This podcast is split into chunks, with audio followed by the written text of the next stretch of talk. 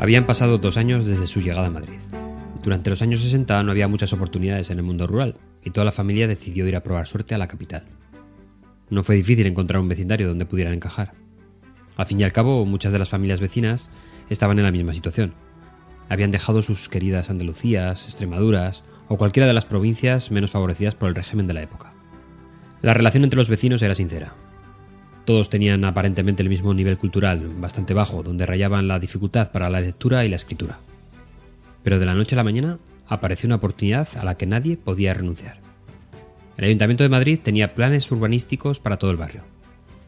Una remodelación, una ordenación de las viviendas actuales que tenía un pequeño inconveniente.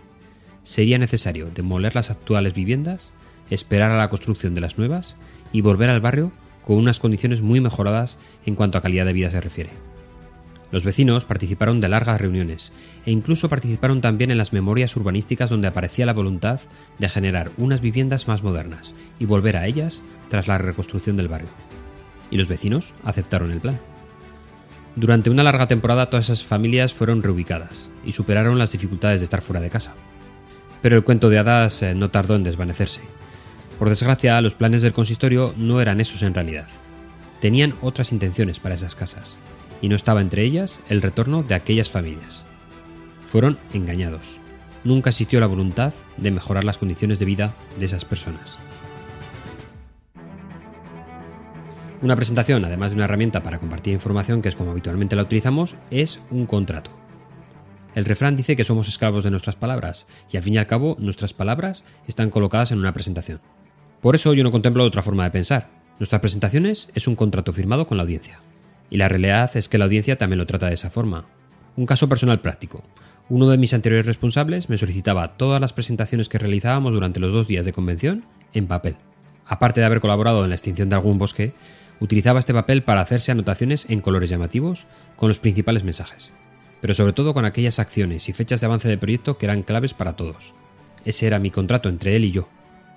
También me he encontrado con los casos completamente opuestos, donde pasados 10 minutos de la presentación, la memoria de la audiencia reseteaba por completo el contenido de la misma.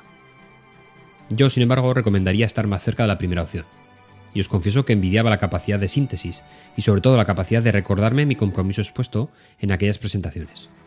Este acto contractual también tiene una serie de ventajas para nosotros, los creadores de las presentaciones del día a día. Las aplicaciones de presentaciones permiten ligar documentos y volcarlos a nuestras diapositivas. Eso implica que si nuestro plan de acción tiene suficiente detalle y al mismo tiempo es lo suficientemente sexy para ser mostrado tal cual, ya tienes una diapositiva creada y actualizada en tiempo real.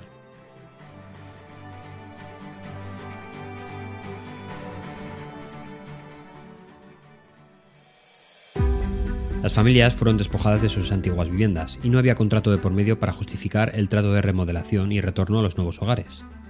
Pero los vecinos no estaban dispuestos a abandonar el sueño por el que habían dejado su tierra natal. Era el momento de la lucha.